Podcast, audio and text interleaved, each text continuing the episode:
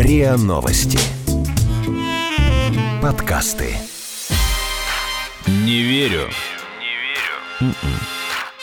Подкаст для тех, кто не любит, когда его обманывают. Не верю.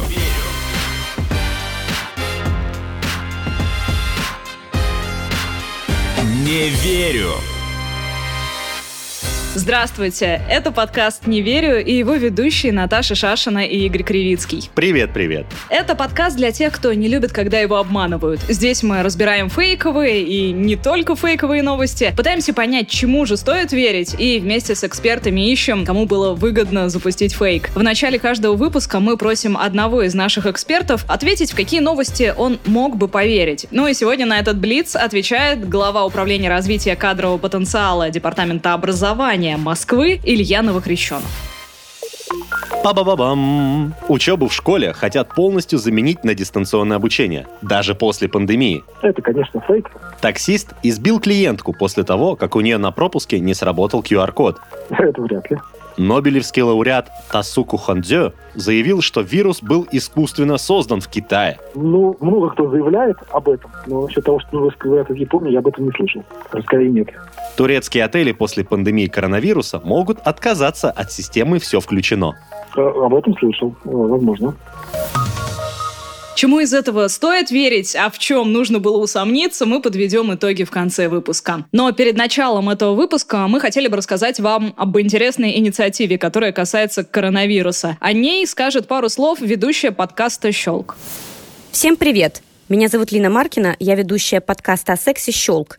Это проект «Остановирус» – инициатива подкаст-сообщества по вирусному распространению проверенных фактов о коронавирусе, мерах профилактики, последствиях пандемии и смежных темах – все факты предоставлены авторитетными международными и российскими организациями ВОЗ, ООН, ЮНИСЕФ и другими. Многие из нас считают, что алкоголь и старые народные средства, например, чеснок, помогут избежать заражения, но это не так. Алкоголь действительно хорошо справляется с дезинфекцией, но только в составе санитайзеров для рук и поверхностей. К тому же чрезмерное употребление алкоголя снижает иммунитет. Это был «Остановирус». Следите за развитием проекта на сайте остановирус.ру. Не верю.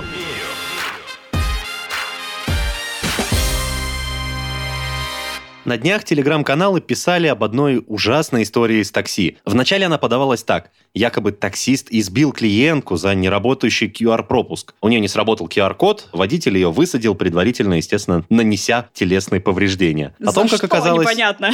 А? Я, я не понимаю, за что. То есть просто у тебя не работает QR-код, давай я тебя побью? Ну, странно. Ну, типа нет, если у тебя не работает QR-код, значит, ты не имеешь права находиться на улице, значит, я не имею права тебя вести. И если... А, да, все, и, соответственно, если нас остановит полиция, то всыпет нам обоим. Я буду соучастником, получается. И как бы, естественно, он заволновался, скажем так. Угу. Ну, как бы это звучит на самом деле сейчас плохо, потому что на самом деле история, как обычно, имела несколько другой оттенок, нежели ему придала пострадавшая. У женщины не сработал QR-код, водитель попросил ее выйти, она отказалась и начала устраивать истерику, звонить в поддержку, угрожать ему увольнением. За это время ему пришел следующий заказ, и водитель тронулся. Ну, не головой в смысле, а с места тронулся, чтобы приехать к э, новой точке. Женщина, которая еще не вышла на тот момент из машины, стукнула его с криком «тварь». Ну, тут уже mm-hmm. насильно ее вытащил из машины, потому что, ну, это уже неадекват. Это стало известно из видео, из видеозаписи, из регистратора, который был направлен внутрь салона, который был опубликован, ну, энное время спустя после этого инцидента. Почему появился фейк и так разошелся? Потому что, ну, в первую очередь, это история эмоциональная и при этом актуальная для всех. Ну, то есть многие до сих пор еще не разобрались, как работают QR-коды, и как с их помощью перемещаться по городу. Но, во-вторых, сначала появился гневный пост, появилась гневная информация со стороны пострадавшей и поддерживающей ее группы интернета и людей. И только потом уже пришла официальная информация с видео и объяснениями от э, такси. Но просто гневный пост написать быстрее, чем объяснительную, плюс выложить видео с комментариями. Но и опять же, оно более эмоциональное. Поэтому такая информация оказалась в сети первой, вот так она и разлетелась. Ну и опять же, мы чаще бываем бываем пассажирами, чем водителями, поэтому нам легче проассоциировать себя с ущемленным, избитым, несчастным пассажиром. Ну, в последнее время достаточно часто бывает, вот в телеграм-каналах и в СМИ я вижу такие истории, когда клиентки начинают утверждать, что таксист на них нападал, пытался изнасиловать, там, избить, а потом оказывалось, что все было совсем не так. Например, там она была в состоянии опьянения, он просил ее выйти, она не выходила, начинала на него кричать, и все это выяснялось как раз-таки вот когда появлялось только видео то самое с регистратора, но оно всегда появлялось уже постфактум. И, в общем, интересно, на самом деле, часто ли обвинения в адрес таксистов а, оказываются клеветой и неправдой, и кому, в принципе, в конфликтах верит аудитория соцсетей больше. Мы об этом спросили у исполнительного директора Ассоциации «Национальный совет такси» Натальи Лозинской.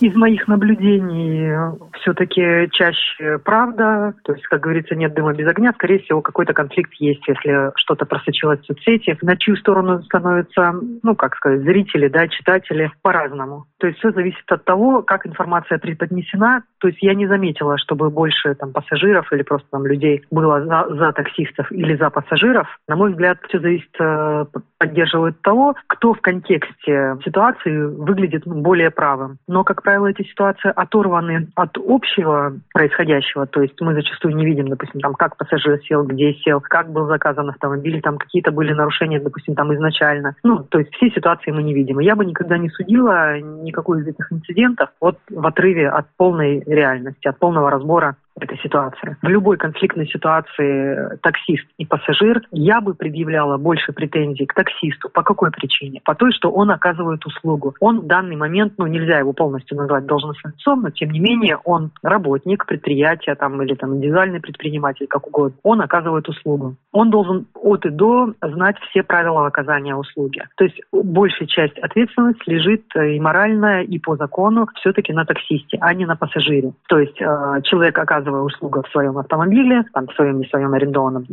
неважно, он должен четко понимать, как он должен, где пассажира забрать, э, что у него спросить, каким образом его обслужить. То есть вот полностью все эти правила каждый таксист должен знать. К сожалению, с этим есть большие пробелы.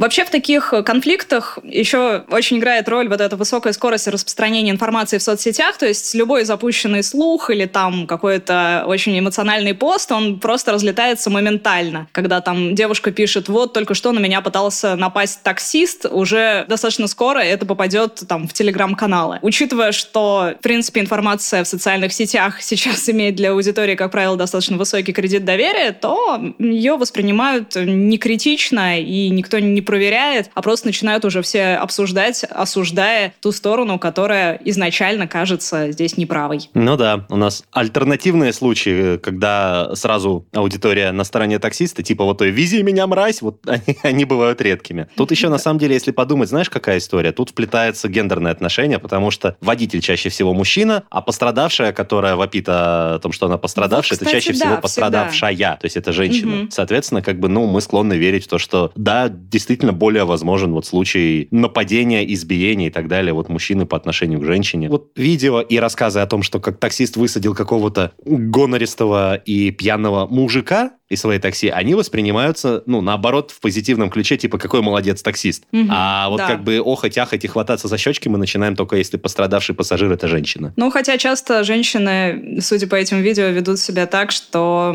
ну, немножко испанский стыд. Да, но видео появляется позже, чем э, гневный пост в Фейсбуке.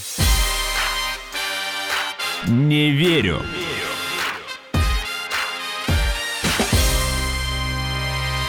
А еще на этой неделе обсуждали, и вот наконец мы добрались до коронавируса.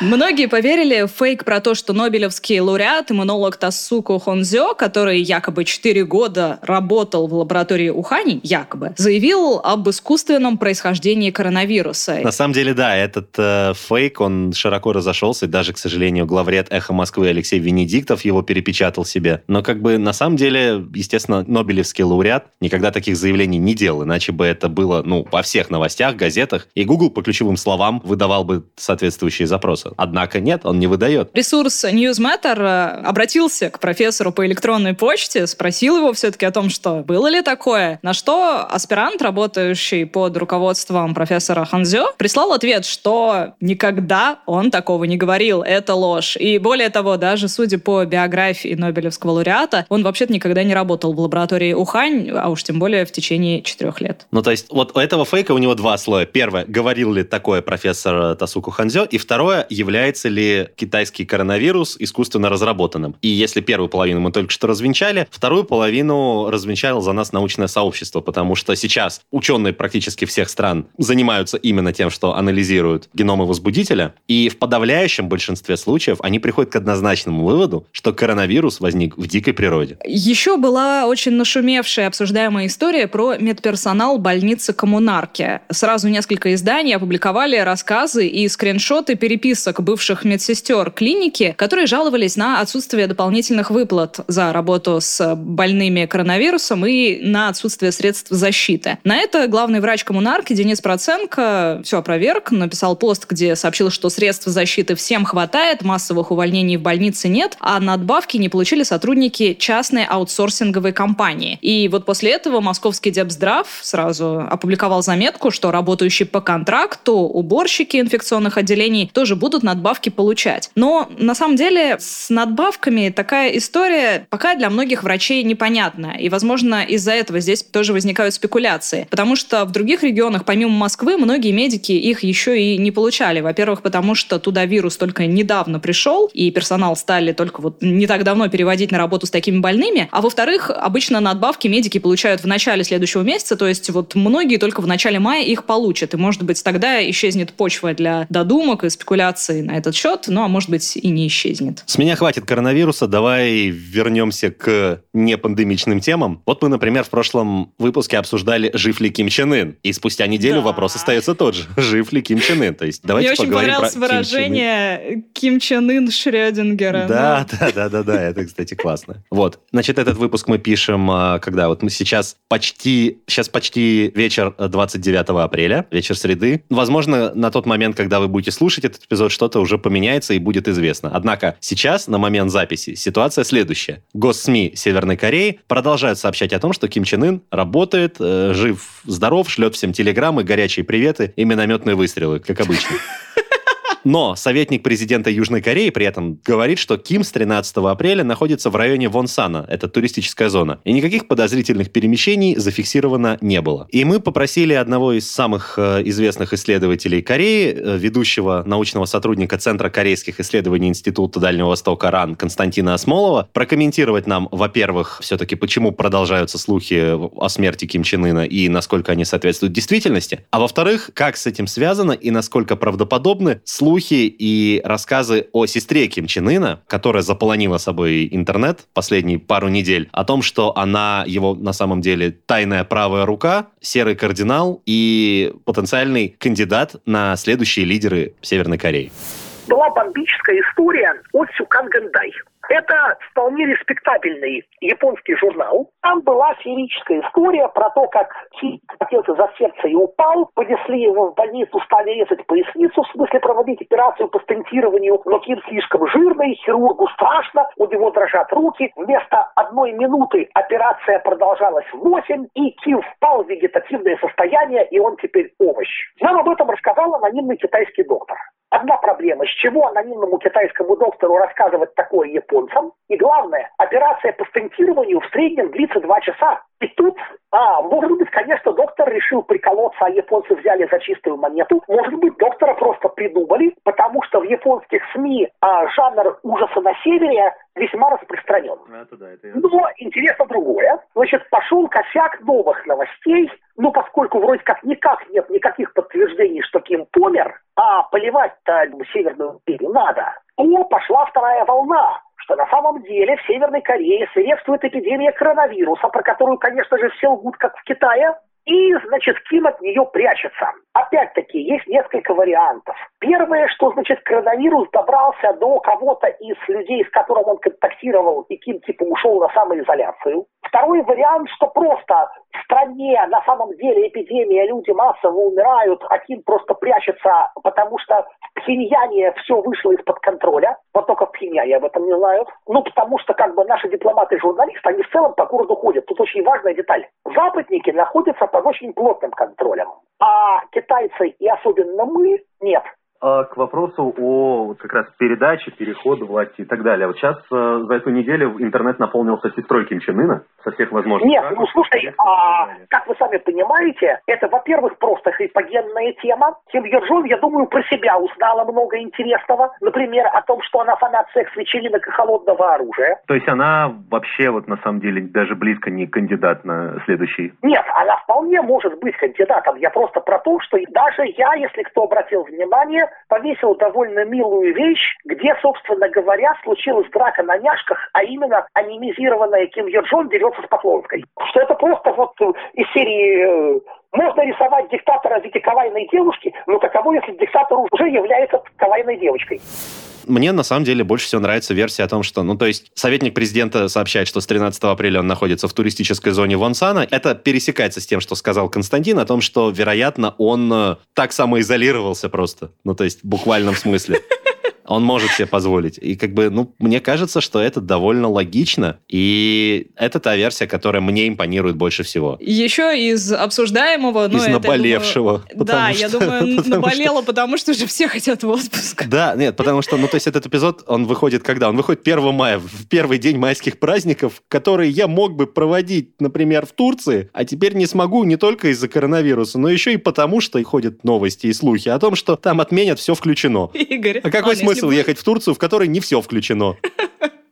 Если бы вы видели бы Игоря, я думаю, вы вряд ли проассоциировали бы с человеком, который ездит в Турцию. Если бы вы видели Игоря, вы поняли, что он фанат шведского стола и режима «все включено». Действительно, поползли такие слухи, и даже не то чтобы слухи, а об этом сообщили некоторые турецкие СМИ со ссылкой на министра культуры и туризма Турции, а также на мэра Мармариса, о том, что турецкие отели после пандемии коронавируса могут отказаться от системы «все включено» и от шведского стола. Однако представитель Федерации ательеров Турции заявил, что эта возможность вообще не рассматривается. И, кроме того, Федерация ательеров говорят, что как вообще все включено и шведский стол могут быть отменены, если мы еще в прошлом году заключили контракты с турагентствами на продажу именно этих услуг в текущем сезоне. Ну, то есть, как бы деньги уже за все включено заплачено, другими словами. Да, время а, нести стулья. Да, по словам вот как раз этого главы Федерации ательеров Турции, СМИ просто неправильно интерпретировали слова турецкого министра, который имел в виду, что речь просто об усилении санитарных мер и об увеличении социальной дистанции. Но только Но тут вот проблема тут... в том, что увеличение социальной дистанции и усиление санитарных мер противоречат идее шведского стола. Они просто да. несовместимы друг с другом.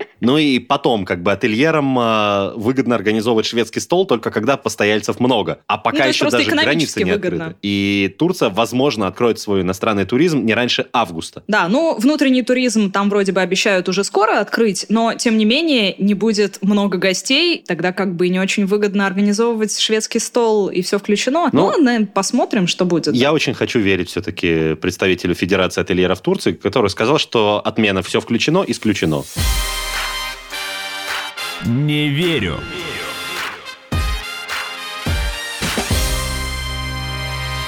Прошлой недели многие обсуждают, что якобы дистанционное обучение для школьников хотят сделать постоянным. И после эпидемии дети уже не вернутся в классы, а продолжат заниматься онлайн. Ты говоришь, как будто это плохо. Ну, вообще-то для родителей это не самая была бы хорошая новость. Я видела петицию на сайте Change.org, которая начиналась словами «Валентина Матвиенко предложила сделать дистанционное обучение постоянным». Это я цитирую. И дальше там очень яркие, цепляющие слова о том, что «Учителя, вы снова пойдете на рынок торговать». Но я стала искать, откуда вообще взялась эта фраза Матвиенко. И, похоже, все это пошло от просто вырванной из контекста ее цитаты, где она говорила, что надо оформить правовой статус дистанционного образования. И был законопроект сенаторов, который дает право вводить режим дистанционного обучения в школах и вузах полноформатный, но в документе сказано именно о форс-мажорах, то есть не о том, что это будет всегда. И... Я видел другой источник на самом деле этого фейка. Это бланки заявления на отказ от электронного обучения, которые распространялись оказались в группах антипрививочников. В бланке, например, было сказано про утаивание информации о негативном влиянии электромагнитных полей и о том, что они могут вызвать рак и цифровое слабоумие. Ну, этим, очевидно, уже поздно боржоми пить. Тут цифровое слабоумие пришло и обосновалось давно и прочно. Вот, но получилось так, что на самом деле этот фейк э, получил дополнительное распространение и прижился в группах, которые и так склонны верить в мифы и фейки. О том, как образовался этот слух и почему ему все поверили, мы спросили у главы управления развития кадрового потенциала Департамента образования Москвы Ильи Новокрещенного. Он и сам раньше руководил школой «Покровский квартал». Ну, понятно, что у нас э, всегда, э, когда возникают какие-то очень острые, сложные ситуации в обществе, всегда возникают такие панические, апокалиптические настроения, ожидание чего-то совсем ужасного и кошмарного. Поэтому всегда любой кризис сопровождает появление такого рода фейка. А еще вторая, наверное, причина – это все-таки то, что школам, э, особенно в Москве, в массовом порядке все-таки удалось наладить дистанционное образование, и причем а, мы видим, что оно не привело к какому-то резкому снижению качества. Отсюда возникает естественный вопрос. Если дистанционное обучение все-таки действительно в состоянии обеспечить качественное образование, то не возникнет ли соблазн все-таки им заменить очное образование? Но, э, конечно, это фейк. У нас с точки зрения закона образования а, образование является единым целенаправленным процессом воспитания и обучения. А вот. И если наладить а, дистанционное обучение, в принципе, возможно, то вот наладить дистанционное воспитание гораздо сложнее. Но, с другой стороны, а может быть и нет дыма без огня, и это перспектива на будущее, по крайней мере, в каком-то виде. Мы об этом спросили профессора Высшей школы экономики, зампреда комиссии Общественной палаты по физкультуре и ЗОЖ Елену Истягину-Елисееву. Многие приверженцы электронного образования говорят о том, что процесс можно организовать более продуктивно и уделить каждому ученику больше времени. А также, что дистанционное обучение даст возможность всем детям нашей страны даже в самых удаленных уголках получить более качественный образовательный материал. Что дистант – это дешево, потому что родителям не надо тратиться на форму, государству не надо тратиться на строительство новых школ, нанимать новых педагогов и так далее. Достаточно иметь э, качественный компьютер и интернет. Есть даже прогноз, что к 2030 году классическое образование почти полностью изживет себя, и на смену ему придут какие-то новые формы. Я считаю, что все не так просто. Например, э, в высших учебных заведениях можно широко использовать систему дистанционного обучения. Это даст возможность приглашать лучших профессоров всего мира, создавать плотную коммуникацию у студентов э, в разных странах, ну, например, для разработки научных проектов и взаимодействия в сфере науки. А, однако студенты также должны получать и практические навыки, а это возможно только при очной форме обучения при личном присутствии. Что касается школы, тут все еще значительно сложнее, особенно если мы говорим о начальной школе. Ведь педагогический процесс в школе – это не просто трансляция знаний, а обучение системообразующим навыкам поведения в социуме.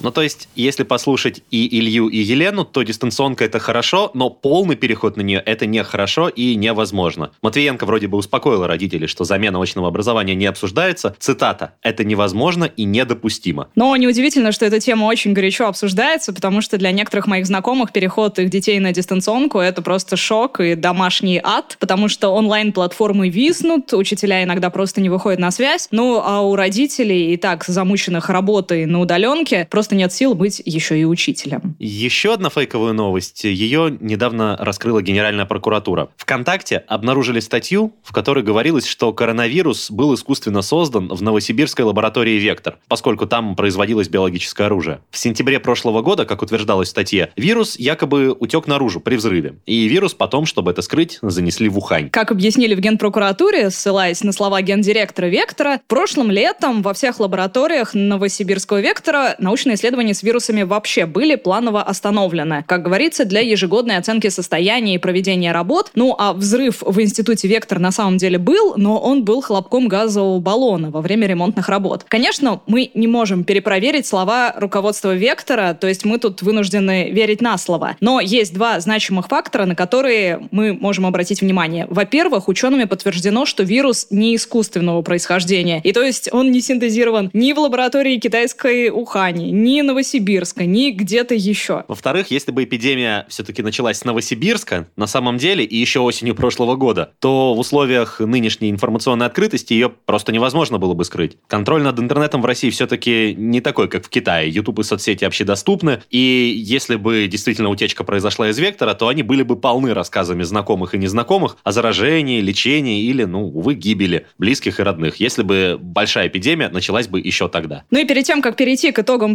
Блица, мы хотим напомнить, на что обращать внимание, чтобы не попасться на фейк. А это может быть фейк, даже если его запостил человек, которого вы хорошо знаете и доверяете ему. Ну, во-первых, всегда обращайте внимание на виральные заголовки, гиперболизированные и кликбейтные. Вот как, например, вирус создали в Новосибирске и специально занесли в Китай. Но такие заголовки достаточно часто скрывают ложь. И здесь, кстати, использовался еще один прием шаблонного фейка. Это указание на то, что власти скрывают правду. Если вы наткнулись на такой заголовок, то, прочитав его, в первую очередь притормозите и подумайте не эмоциями, а логикой. Возможно ли такое на самом деле? И всегда, всегда ищите первоисточник и конкретные детали. А также очертите круг доверенных источников среди СМИ. Ну а теперь перейдем к итогам Блица. Напомню, с нами его проходил глава управления развития кадрового потенциала Департамента образования Москвы Илья Новокрещенов. Учебу в школе хотят полностью заменить на дистанционное обучение даже после пандемии. И основной источник фейка – это неправильно понятые, неправильно интерпретированные слова Матвиенко. Дальше. Таксист избил клиентку после того, как у нее на пропуске не сработал QR-код. Это не так. А, у нее действительно не сработал QR-код. Сначала он, как показывает видео, он вежливо просил ее выйти, она ему хамила, как бы, и потом под конец распустила руки уже. Как, тогда у нее силы вывел их из такси. Вот. Но просто ей написать гневный пост э, быстрее, чем ему написать объяснительно, а потом компании выложить видео с комментариями. Дальше. Нобелевский лауреат Тасуку Ханзё заявил, что вирус был искусственно создан в Китае. Он никогда такого не говорил. Турецкие отели после пандемии могут отказаться от системы «Все включено». Это тоже ложь, потому что глава Федерации ательеров Турции сказал, что как «Все включено» и шведский стол могут быть отменены, если мы еще в прошлом году заключили контракты с турагентствами на продажу именно этих услуг в текущем сезоне. Тут просто у людей возникло недопонимание, потому что было официально объявлено о том, что будут ужесточаться санитарные меры, обязательная организация социальной дистанции, а как бы санитарные меры и социальная дистанция вообще никак не стыкуются со шведским столом и концептом все включено. Угу. Вот на этом все. Еще раз вам Ну, я почти, почти угадал. Я почти все угадал, кроме Турции, да. Это да. Спасибо большое, да. Вам большое спасибо. спасибо. До свидания. Всего доброго. Это был подкаст «Не верю». Его ведущие Наташа Шашина и Игорь Кривицкий. Подписывайтесь на наш подкаст на сайте ria.ru в приложениях подкаст с Web Store и CastBox. Заходите, смотрите в Инстаграм ria, нижнее подчеркивание подкаст. И присылайте свои вопросы на подкаст собака rian.ru. Пока. Пока-пока.